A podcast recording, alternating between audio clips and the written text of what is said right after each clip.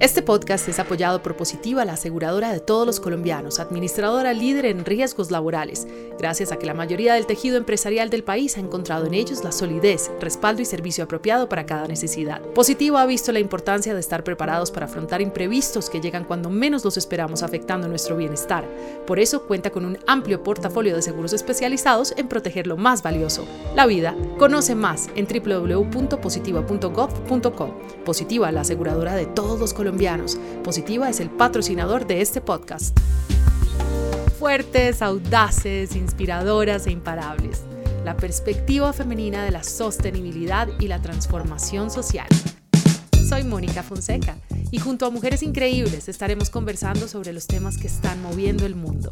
Esto es, mi sala es tu sala.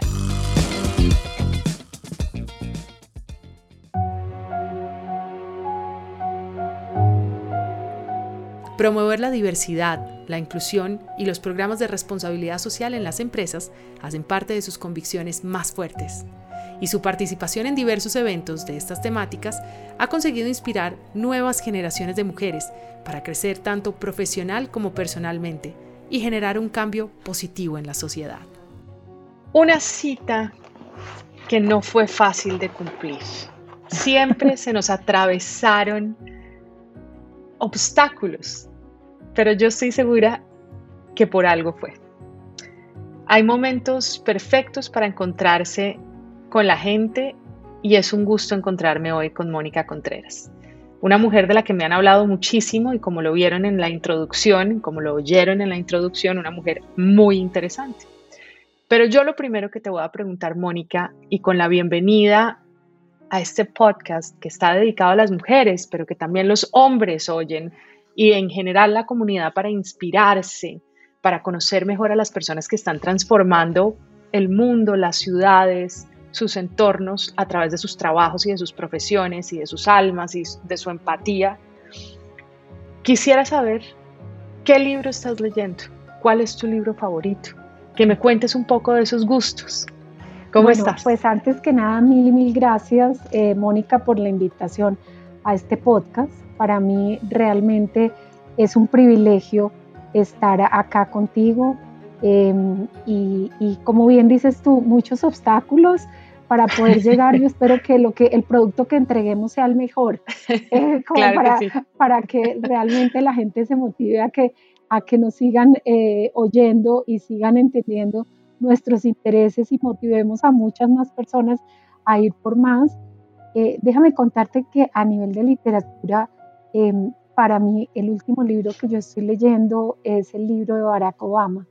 Es em, un libro denso, un libro que en muchas de sus páginas, como digo, yo tengo que volver a leerlo con mucho cuidado. Eh, Barack es un hombre que me inspira muchísimo desde lo que ha sido eh, su liderazgo siempre propositivo y ese interés de, desempeñarse con mucho propósito, en lo cual yo coincido. Y sus historias de vida son las historias de un hombre eh, muy normal, como cualquiera de los seres humanos que estamos acá, eh, con muchas lecciones aprendidas, pero desde las cuales yo me quedo con aspectos como lo que significa su sencillez, su humildad, su capacidad de conectar y generar empatía tan relevante, Mónica, en estos momentos en el mundo actual, ¿de acuerdo? Y que los líderes necesitamos, pero no solamente los líderes, los seres humanos necesitamos ser empáticos y que cuando paso por cada una de las líneas em, a lo largo de toda su trayectoria y su carrera encuentro eso, encuentro esa capacidad de escucha, esa capacidad de conectar, esa capacidad de generar empatía y de poder producir nuevas realidades. ¿En qué coincides con él? Si, si yo te preguntara, Mónica, ¿qué es lo que tú tienes que es parecido a él? ¿En dónde son parecidos?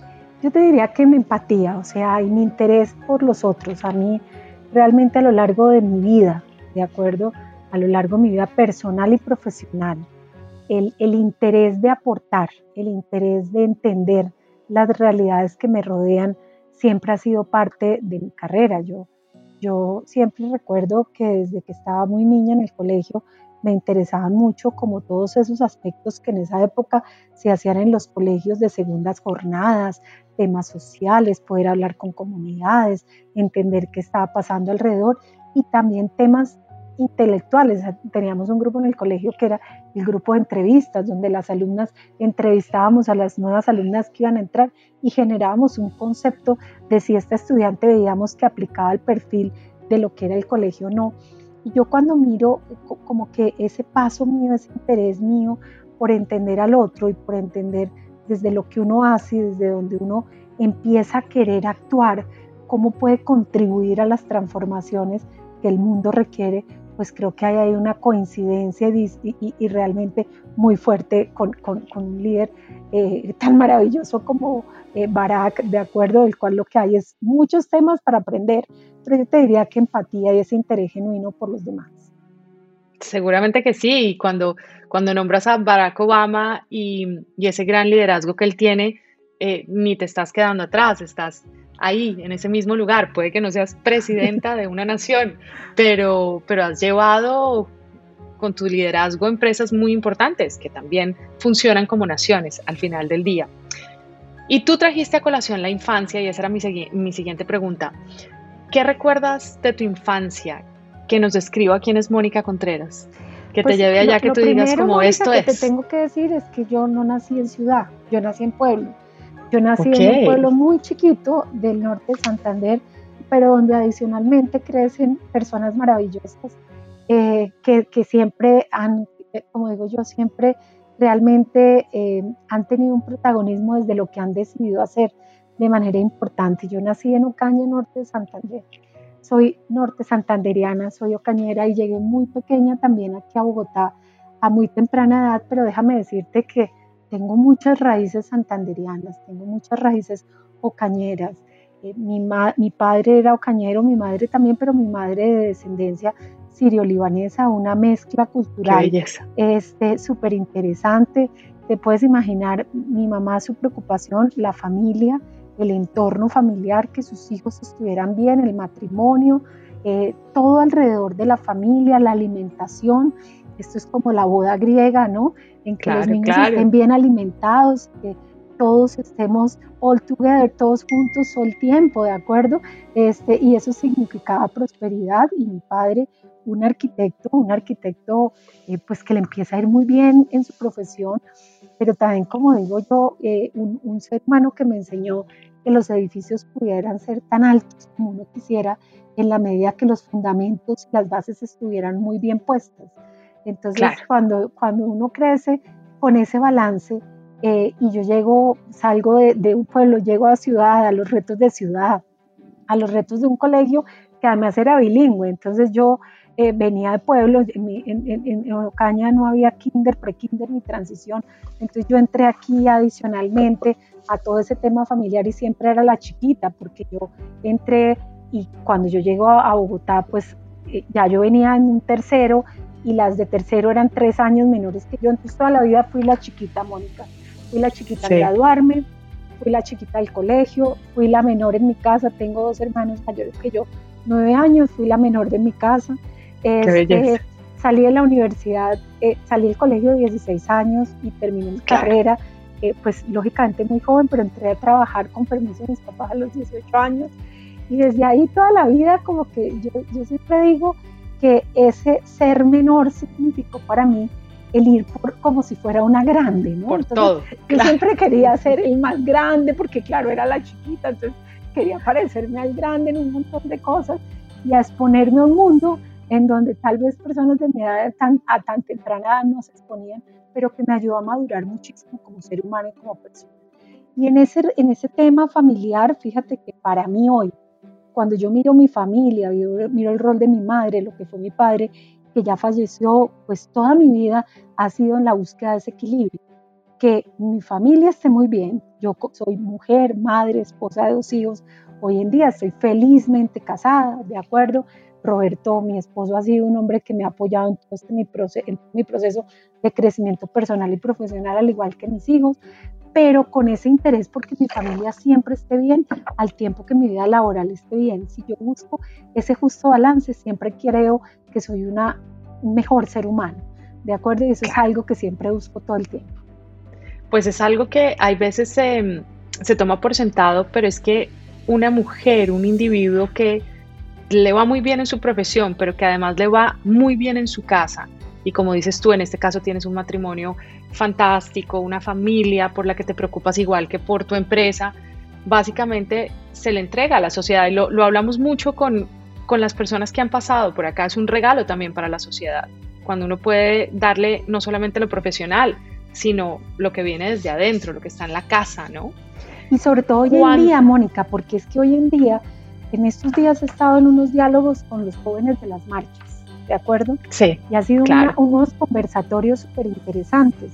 Y me, sentaba con uno de ellos, eh, donde su hogar de toda la vida, un joven de Cali, donde su hogar de toda la vida ha sido el Instituto Colombiano de Bienestar Familiar. Esa ha sido su casa, ¿de acuerdo? Sí. Y cuando tú hablas con ellos, tú te das cuenta la ausencia en sus vidas de lo que fue esas, esos, esas figuras paternas o maternas a lo largo de lo que ha sido su desarrollo. Desarrollos además súper, súper eh, valorados, o sea, son personas que uno dice, wow, ¿cómo, sea, cómo han llegado donde están hoy. ¿Cómo la lograron? ¿Cómo lo lograron? ¿De acuerdo?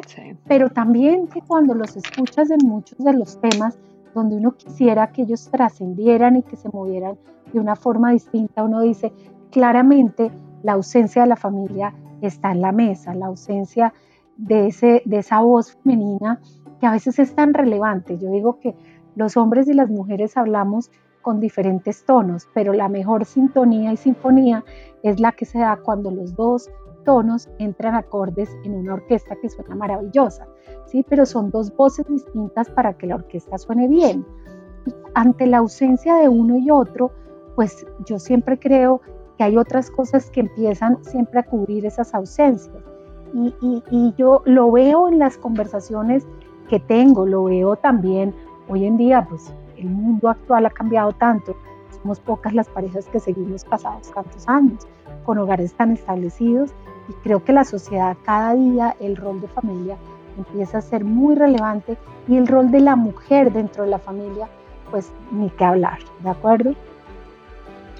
¿Qué es la mujer en la familia? Fíjate que, es algo que se nombra muchas veces, ¿no? La importancia, y lo hemos nombrado en esta charla, en esta conversación, pero de golpe hay veces hay que explicarlo mejor.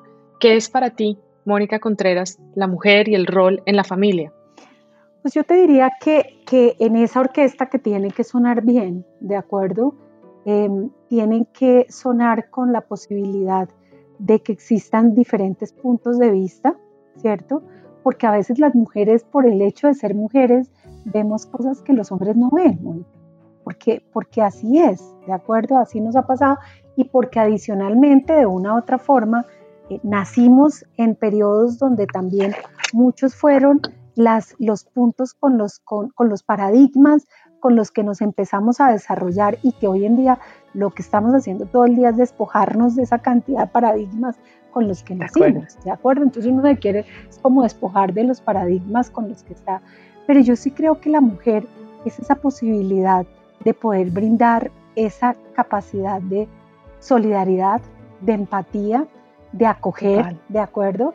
De, de generar como ese espacio contenedor en el hogar. Yo siempre lo digo, es como ese espacio contenedor en el hogar eh, con miradas distintas, con perspectivas distintas, pero poner como esa voz eh, solidaria, poner como esa voz del interior y como esa voz un poquito más, eh, a veces un poco más espiritual en muchos de los temas de lo que tiene que pasar alrededor del núcleo familiar.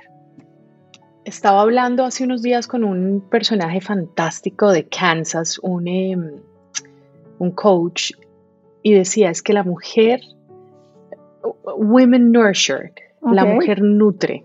Y me pareció divino eso, me pareció como un concepto que, que nadie me lo había dicho tan claro, ¿no? contenedor que yo te digo, o sea, nosotros Total.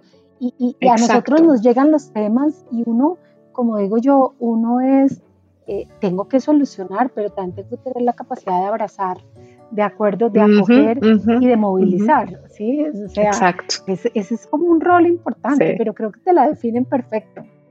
Me fascinó, me fascinó eso que dijo y me, y me, encanta lo que dices también porque creo que es muy importante y cuando uno lo habla y cuando uno lo discute y cuando uno lo conversa, de repente empezamos a entender esa importancia de ese rol de la mujer primero desde la casa y después en todo lo demás, finalmente, ¿no? De acuerdo. Esa, mujer, ese ser que nutre todo lo demás en donde quiera que vaya. De acuerdo.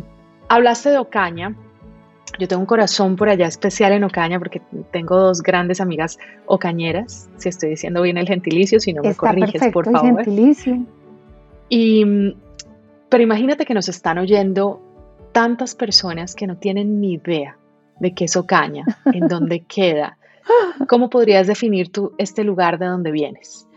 Ocaña es eh, la segunda ciudad del departamento del norte de Santander, que por cuestiones del destino no fue la primera y que yo lo lamento mucho porque yo sí creo que, que el departamento del norte de Santander hubiera ganado un montón este, con, con Ocaña y que por su posición geográfica se encuentra eh, básicamente ubicado en el departamento del norte de Santander, pero colinda muchísimo con una parte del sur del Cesar, ¿de acuerdo? Y desde ahí empiezan un montón de influencias en lo que es la música, en lo que es el vallenato, en un montón de habilidades que, que realmente yo creo que eh, la música es un común denominador de todos los compañeros, es impresionante, pero también donde hubo mucha cultura, ¿de acuerdo? O sea, en, en Ocaña se firmó la gran convención de Ocaña, en esa época de Bolívar, de Santander, donde realmente los grandes acuerdos políticos de este país pasaron ahí y hay mucha cultura detrás de Ocaña, hay mucha historia de Ocaña en los momentos de la conquista y de la colonia y que han dejado y dejaron huella de un montón de culturas que llegaron migrantes. En Ocaña hay mucha descendencia de cultura alemana, hay mucha descendencia de cultura española, y lógicamente por su condición climática también hizo que muchas familias que llegaban en aquel momento del oriente, de acuerdo tanto de Siria como del Líbano, como de tantas zonas del oriente, llegaran y se establecieran en Ocaña, que quedaba cerca a un puerto que se llamaba, llamaba Gamarra, que era lo que conectaba el río Magdalena, Gamarra en el río Magdalena, porque su condición climática era muy saludable, es una condición climática similar a la de Medellín. Entonces ahí se establecieron un montón de, familias del oriente y empezaron a desarrollar además negocios muy importantes, o sea, el negocio textil, el negocio del comercio, ¿de acuerdo? Y empieza todo este proceso de crecer esta ciudad en esa mezcla entre lo que significa, significaba la cercanía al sur del Cesar, las migraciones que llegaban y todo el aspecto, yo te diría, de historia que hay detrás. Em, entonces hay una mezcla de un montón de cosas, de un montón de culturas que llegan ahí, que se establecen ahí y que de una u otra forma yo creo que son esos granitos de arena que los compañeros tenemos como de tantas cosas que cuando uno los ve, como que siempre que tenemos mucha pasión en lo que hacemos, eh, disfrutamos las cosas que hacemos, hablamos desde el corazón, nos parecemos en muchas cosas a los santanderianos del sur, porque imagínate, Mónica, que cuando tú miras el tema de infraestructura física urbana, infraestructura de carreteras, también fueron muchas más las vías que se trazaron desde Santander del Sur hacia Ocaña que del mismo norte de Santander hacia Ocaña. O sea, es más cercano en muchos de los casos desde el punto de vista vial lo que es Ocaña, Santander del Sur, que a la misma capital del norte. ¿De acuerdo? Wow. Entonces, hay una mezcla que confluye y hay un montón de aspectos que empiezan a llegar y se convierte en un centro muy, muy importante, eh, yo diría, de Colombia, tanto en lo que significa desarrollo de talento, desarrollo de gente, mm, carisma de las personas que están ahí, pero que también de una, otra, de una otra forma fueron familias que empezaron a migrar hacia las grandes ciudades. Y todos los, todos los, los ocañeros de mucho tiempo empezamos a migrar hacia las grandes ciudades y, es lamentable que en Ocaña eh, durante muchos momentos difíciles pues los temas de lo que ha sido guerrilla, los temas de lo que ha sido narcotráfico, por toda esa posición geográfica que tiene hoy en día entre lo que es Tibú y toda la zona de la Gabarra, pues realmente es un corredor muy complejo y siempre la situación social en Ocaña eh, ha sido en los últimos años, te diría, un gran desafío. para el país, ni siquiera para el departamento, para el país. ¿De acuerdo? Entonces, esa es Ocaña, esa es mi tierra, esa es la tierra de la que me siento muy orgullosa, la que me vio nacer, como digo yo, eh, y a la cual siempre desde donde esté, porque tengo aproximadamente 27 años de no ir a Ocaña, ¿de acuerdo? Pero me conecto con todo el mundo, pero cuando me encuentro con alguien que me dice, soy de Ocaña, es como si yo supiera que fuera uno de los míos. Entonces, eh, puertas abiertas como si fuera uno de los míos. Esa, es de acuerdo. Sí. Pues gracias por describir ese lugar de Colombia que muchos no conocen y que valdría la pena que conocieran. no soy el ejemplo, no soy el ejemplo. Si eres el ejemplo, si eres no soy el mejor ejemplo, pero allá hay mujeres divinas. Divinas. Y, de, y, con una diferencia, eso te, eh, eso te iba a decir, exacto, las ocañeras, hay grandes modelos y, mujeres eh, muy relevantes en la industria de la moda, por ejemplo, que han salido de Ocaña, porque tiene unas características físicas, toda esa mezcla cultural que tú dices se denota, digamos que en la fisionomía de muchas de las mujeres y de los hombres de Ocaña. Sí, sí, sí, sí, de acuerdo. Los rasgos son muy particulares. Fue muy bonito cuando me dijiste soy de Ocaña porque de una, como que Conectaste con alguien. Con razón, no, conecté contigo y con tu fisionomía y dije, ok, esta mujer además es de Ocaña. Bueno, mi querida Mónica, vamos a pasar a un tema que estoy segurísima los oyentes quieren oír de ti. ¿Cuáles son las características como lideresa? ¿Crees que existe un liderazgo femenino y otro masculino? ¿O es uno solo el que existe y cualquiera puede hacer o ejercer el mismo? ¿O sí está lo femenino y lo masculino implícito en el ser líder? Yo te digo que te voy a hablar desde mi liderazgo. O sea, yo soy una mujer que en mi carrera profesional, algo que me ha caracterizado es ese liderazgo inclusivo. Eh, yo te diría que eh, eh, tal vez por mi cultura, por mis ancestros, por todo lo que hemos venido hablando, Mónica, em, soy de esas líderes que incluyen que consideran que es importante eh, en esa inclusión que se tiene que hacer em, el poder escuchar, ¿de acuerdo? Una líder eh, capaz de soñar, sueño grandísimo, ¿cierto? Si a mí me dan un desafío, eh, trabajar sobre los desafíos ha sido como mi regla de oro y ver la posibilidad de transformar cosas es ese liderazgo transformador también el que inspira. Coger este, esta cosa que tengo y poderla transformar y soñarla a dónde la puedo llevar y ser capaz de movilizar y de influenciar em, y de generar mucho propósito para que todos podamos llegar a esos sueños de acuerdo y generar visiones que después se convierten en realidad. Esa es Mónica.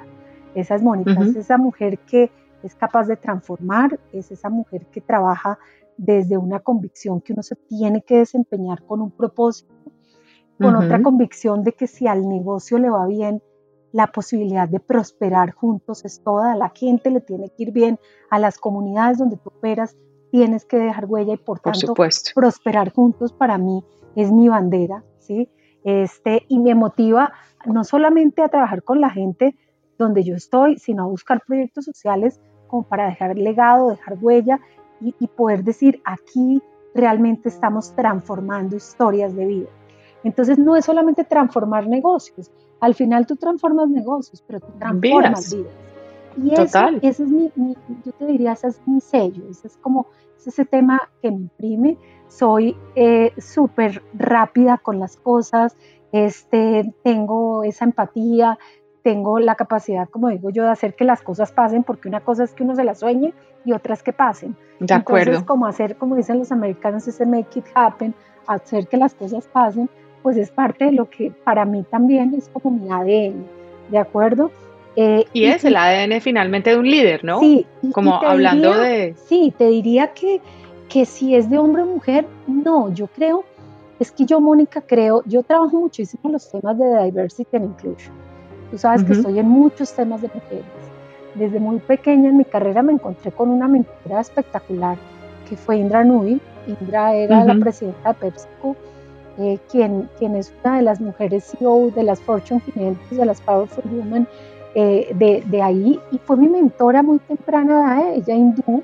Entonces te puedes imaginar el carisma de, de, lo que significa uno poderse encontrar una mujer que llega a Estados Unidos. Te lo vuelve natural, además. Te lo vuelve natural. Sí, no, no, hay, no hay ya ese, ese struggle, esa dificultad, esa lucha de género, sino te lo empiezan a mostrar. Está ahí, es normal, es claro, mujer u hombre. Y, y yo he, tratado, he trabajado muchísimo en eso. Yo, cuando me dicen, háblame de ti como mujer, ¿cuántas veces te has sentido excluida? Yo les digo, pues me parece que si yo he sido excluida, pues nunca lo he sentido. Pero si yo encuentro trazos de exclusión, difícilmente permito que pasen, porque estoy convencida que prosperamos juntos cuando tenemos la capacidad de poder representar lo que el mundo es. Un negocio tiene que representar las poblaciones que hay, no solamente en temas de género, sino en temas sociales, de acuerdo, en temas de raza, en temas de color. Entonces, para mí, ese tema de diversidad e inclusión es tan importante en el mundo que yo digo, eso es parte de lo que para mí es mi ADN y por ende hablar de liderazgos o de cosas que hacen mejor los hombres que las mujeres, yo te diría, creo que es más de complementarnos porque los puntos de vista pueden ser distintos. Y, pero también puede ser distinto el mismo punto de vista con otra mujer Entre, y no pasa nada. Absolutamente. Entonces creo que desde ahí yo algo que enseño es a varios temas a las mujeres y de los que hablo como, yo hablo siempre como de tres grandes tips, Mónica, que es ser uno mismo, yo creo que ser mujer es la mayor ventaja competitiva que nosotros tenemos y no nos tenemos que parecer a ellos para poder llegar donde queremos. O sea, be yourself, porque de verdad esa es la mayor ventaja competitiva que nosotros tenemos. El segundo que le digo mucho a las mujeres es vivir sin culpas, ¿de acuerdo? Y en ese vivir sin culpas es, oiga, si al niño le va mal no es un tema de la mamá, es un tema de los dos. Este, A mí me tocó una época donde el, trabajo remoto no existía tanto, ¿no? Entonces, ¿quién va al colegio? Entonces, a mí yo le decía a mi marido, te toca a ti, porque mañana tengo reunión, no sé qué. Entonces, entregaban el reporte y si venía no tan bien en tal cosa, yo decía, no, pues claro, es que no estoy tan presente, no sé qué. Hasta que empecé a aprender con Indra que vivir sin culpas me hacía mucho más liviana y que también podía aceptar un montón de defectos, que los niños no tenían que ser yo no tenía que ser ni la mamá perfecta, ni tener a los niños Ni ellos como uno. exactamente. Entonces, qué empezar, belleza, qué belleza. empezar a vivir con esos grises, también aprendí, ¿de acuerdo? Este, y te diría que ese es el consejo número dos. Yo digo, primero, ser mujer. El segundo, vivir sin culpas, porque vivir sin culpas nos hace... Em, eh, nos libera. Y el tercero es atreverse. El atreverse, que es que a veces no nos atrevemos. ¿Por qué no tenemos más mujeres de tantas cosas? ¿Saben qué? Porque es que a veces creemos que nunca estamos listas para, ¿no? Yo pongo un ejemplo que es muy chistoso en mi vida laboral y es que hay una vacante para un vicepresidente o cualquier lado. Están los, las personas, yo siempre pedía mitad mujeres, mitad hombres, igual de condiciones para competir por la posición. La mujer llegaba y si era alguien de al interior de la compañía, Mónica, gracias, por ser considerada. no te imaginas lo agradecida que estoy, ta, ta, ta, ta, ta. El hombre que no estaba listo decía, no, no me agradecía, sino decía, yo te, sé, yo te cuento que yo puedo ser, hacer ta, A, B, C y D. Entonces yo veía las dos cosas y siempre digo, nosotros, las mujeres nos tenemos que atrever, porque cuando nos atrevemos llegamos donde nos proponemos, pero es un ejercicio de atrevernos a ir por más. Claro, de entender que somos maravillosas y que somos suficientes y, que, estamos listas. O sea, si nos están llamando para algo es porque estamos listas para eso. No tenemos que ser perfectas para entrar a eso. No, no. Absolutamente. me parece divino esto que has dicho y me parece súper poderoso porque le sirve, o sea, a la persona que nos esté oyendo en este momento, que esté en su casa y trabaje desde casa o trabaje en su casa. O las personas que, que están estudiando o aquellas que están emprendiendo, en fin, que te oigan decir esto pues los libera, les baja pesos. Piénsenlo mucho, estos tres puntos sí que son importantes. Y la buena noticia es que ahorita hablamos de nuevas masculinidades, entonces ya los hombres empiezan a tener otros roles que en mi época no existían. chévere, aprovechemos. Eh, y como digo yo, si el hombre cambia el pañal y le queda mal, ¡Qué maravilla! quedó divino. Porque claro, quedó muy bien. Nosotras mismas nos, nos encargamos a veces de darles sus impulsos.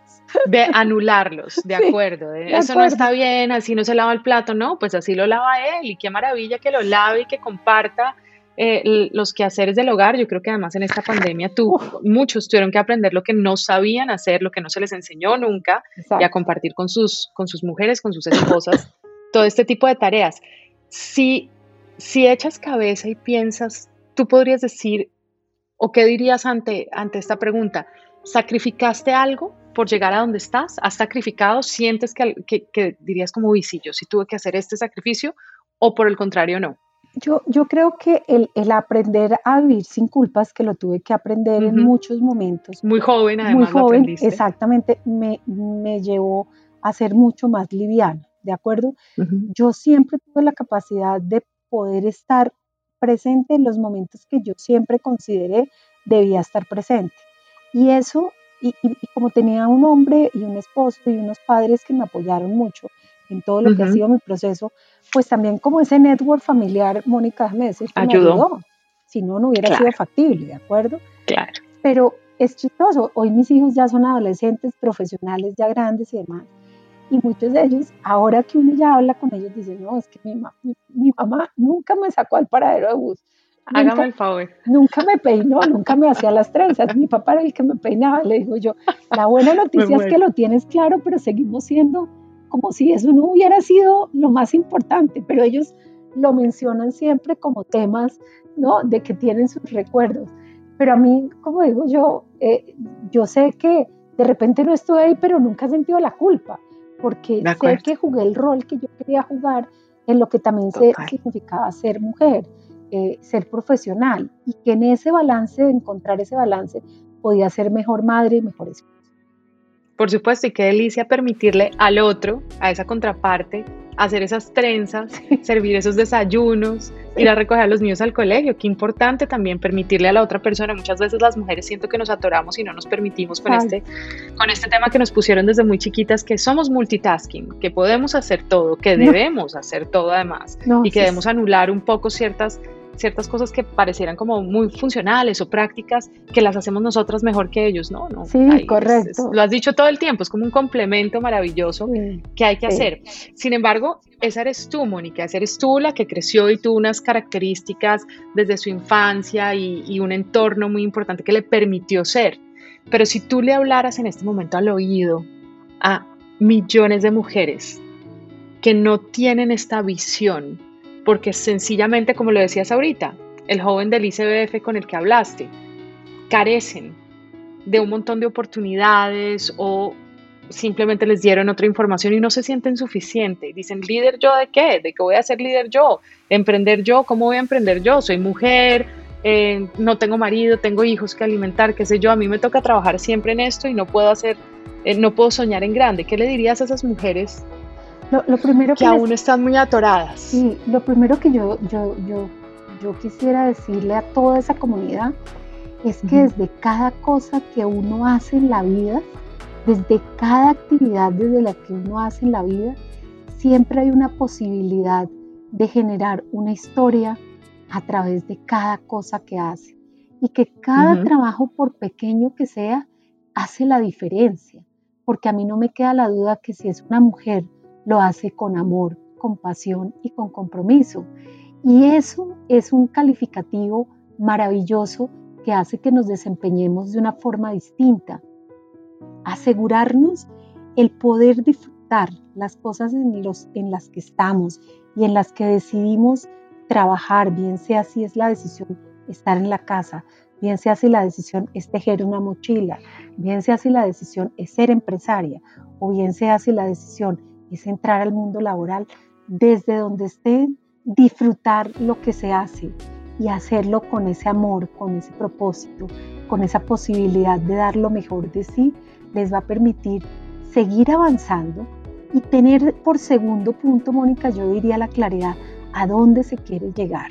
Porque si uno disfruta lo que hace, lo hace con ese amor, esa pasión, ese compromiso, pero adicionalmente le pone la, la, la como ese sellito adicional que yo siempre digo que tenemos que ponerle de saber what is next, a dónde quiero llegar, a dónde me quiero mover, pues va a ser maravilloso porque te va a permitir soñar en grande y llegar a donde tú realmente lo estás mapeando.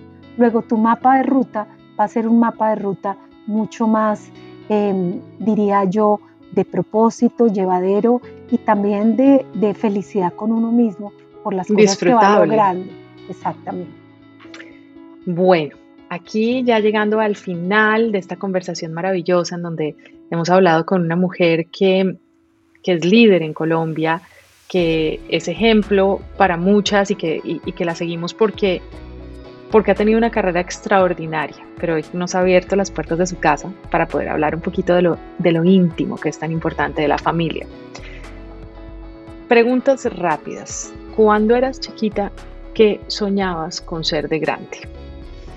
Eh, cuando era chiquita yo soñaba con ser eh, supuestamente una gran presidenta. No me preguntes de qué, pero yo quería ser presidenta de algo, yo no sé, presidenta de algo, o sea, yo me soñaba verme en televisión, no salgo tanto en televisión, pero en esa época me parecía que todos los que aparecían en la pantalla eran así como wow, ¿no? Y, y divina, presidenta. Sí, divina. o sea, me parecían sobrados. Todos los que yo veía creía que eran grandísimos, ¿no? Porque, claro, la televisión en ese momento era el medio. Sí. sí. ¿Qué lugar en Colombia es tu favorito? Em, definitivamente te diría que Cartagena. Em, ¿Por qué? por, esa mezcla, yo en Cartagena encuentro mucho de la idiosincrasia de mi ciudad, de Ocaña, de acuerdo como en toda esa parte histórica y ese sentir eh, cartagenero eh, de, ese hombre culto, esa cultura, el, cartagenero es gente muy culta, ¿de acuerdo? Disfruto muchísimo los conversatorios con muchos de ellos por esa cultura que hay detrás que también la encuentro en lo que fueron mis ancestros, mi ciudad, mi pueblo. Y te diría que la medida que tenga la posibilidad de volver a mi ciudad, lo haré. No ha sido factible por muchos temas de seguridad y demás, pero, pero no dudo que será un destino eh, siempre que querré visitar muy pronto. Por supuesto. ¿A qué colombiana admiras? Uy, yo, yo creería que a nivel de colombianas hay tantas historias, Mónica, de colombianas que a veces no conocemos. Entonces, yo te diría que hay líderes sociales maravillosas que están haciendo un trabajo extraordinario, pero que uno no tiene visibilidad de ellas, que tú te las encuentras cuando estás haciendo trabajo social y que tú dices, wow, estas mujeres, ¿qué están haciendo? ¿De acuerdo? Y que de verdad están transformando vidas. Y yo te diría que de la vida pública hay, hay mujeres muy chéveres, o sea, hay mujeres en el mundo del en el mundo empresarial que han sido eh, realmente grandes mujeres, amigas cercanas, una Silvia Escobar, eh, algunas mujeres también que han sido ministras recientemente, María Fernanda Suárez, que son, son mujeres con las que me muevo todos los días y donde encuentro mucho común denominador con ellas en esas cosas que nos inspiran. Pero más allá de este grupo de mujeres que diría están como siempre con uno, es que lo que hay detrás de las líderes femeninas en, el país es impresionante. Las historias anónimas, ¿no? De, yo, te lo que no es tan visible. Yo tengo una mujer en mi anterior trabajo este, con la que trabajé todo el tema de mujer, agua y reconciliación, ¿de acuerdo? En un municipio de este país eh, y, aprendí de lo que eran las mujeres artesanas y la mujer agraria y logramos que las mujeres agrarias pudieran cultivar, y al igual que los hombres, ¿de acuerdo? Y les dimos posibilidades de tecnologías y de verdad que yo en ese momento dije, wow, de que somos capaces las mujeres. Y son mujeres líderes en su tierra, en su ciudad, en su ciudad, no, en su pueblito, en su provincia donde ellos están, que están haciendo historias. Y esas mujeres me encantan. Hace poco me crucé con, con una mujer divina, Juana Correa, que que rompió el molde, ¿no? De esas historias invisibles de Bojayá, eh, de, mucha guerra, de mucho dolor y que, y que vuelve después de, haber tenido que emigrar, vuelve a su tierra y dice, bueno, yo no soy la mujer que se va a quedar en la casa porque yo soy la mujer que quiere sembrar. Y educó a otras mujeres para que sembraran. Y hoy en día eh, tiene, es parte de, estoy diciéndolo mal porque no es Aso Plátanos, pero es eh, de la Asociación de, de Plátanos de la zona y es algo increíble lo que ha logrado. Lo que tú dices es muy, muy importante. Es impresionante. Yo hice un proyecto con Asplavel en, Belén de Umbría, con puras mujeres peladoras de plátano, por ejemplo. Imagínate. Y, muchas de ellas tomaron el liderazgo de montar su cooperativa. Exacto. uno dice, de verdad, son tantas, tantas mujeres en historias invisibles, Mónica, que creo que de ellas tenemos que aprender quienes hoy tenemos la posibilidad de estar donde estamos. Absolutamente. ¿Quién es la persona que más te ha inspirado en la vida? Penúltima pregunta del día de hoy. En la vida, yo creo que, y, em, en mi vida te, dividiría, en dos, porque sí creo que en la vida profesional me encontré con una persona como Indra que me inspiró un montón, ¿de acuerdo? Este, y con, con quien mantengo además el contacto porque me parece que su historia es una historia de vida y las invito a que lean además el libro que está lanzando Indra ahorita en octubre sobre su historia de vida, porque creo que vale la pena leerlo. ¿Cómo se llama el libro que, que trae esta mujer que tanto te inspira? Porque me encantaría que, que lo leyeran eh, las personas. Vamos a, a decírselos y ustedes lo anotan.